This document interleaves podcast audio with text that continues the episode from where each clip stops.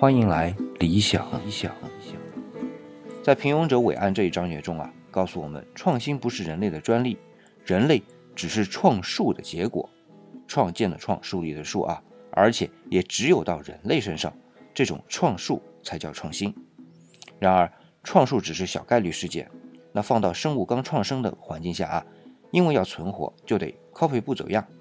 因为刚创生时啊，生存环境极其恶劣，弄不好一下子就玩完了。只有完全继承上一代的基因，自己这个族群才能称得上是生存下来。不过理想插一句啊，完全一致的基因延续，基因的继承者和他的母体不能用代际来称呼，因为这两个个体完全一样，就不能称为代嘛，所以代际就无以存在了。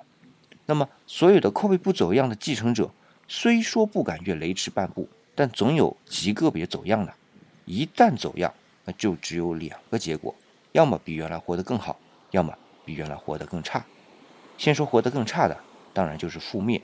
但活得更好的也未必好到哪里去，因为终究是一个覆灭。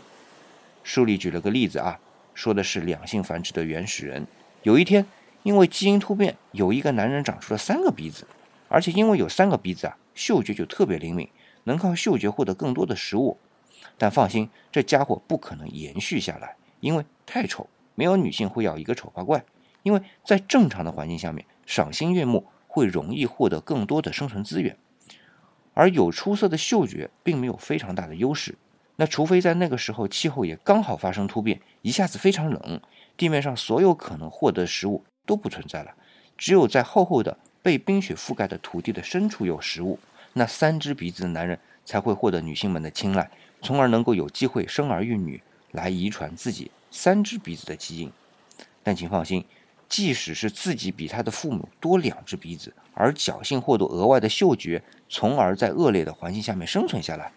但如果他的后代中有一个是四个眼睛的，他一定会第一时间把那个婴儿掐死，因为他自己就非常了解这种不受人待见的滋味。更重要的是，这种变异要不是因为环境变化，能够存活下来的机会微乎其微。对呀，微乎其微。我一上来就提到过，创新创树是小概率事件，有多小呢？按书中引用的细胞学专家的统计结果啊，突变率是三到五十乘以十的负十次方，就是十亿分之一级的几率，而且还没有统计突变后存活的比率，那肯定要低得多得多。但这是细胞突变的，而人类的突变呢，在当前更多体现的是在思维上，会快得多。对了。所有的创新，首先是思维的创新。然而，创新是会颠覆自己的上一代的。比如蓝藻，它的上一代就是绿藻，而蓝藻的食物就是绿藻。这和我们今天的创新是一样的。创新者颠覆的就是上一代。所以，作为保守的平庸者，倒是可以让我们平安地延续我们的族群；而看似富有激情的创新者，却很可能是我们人类自己的掘墓者。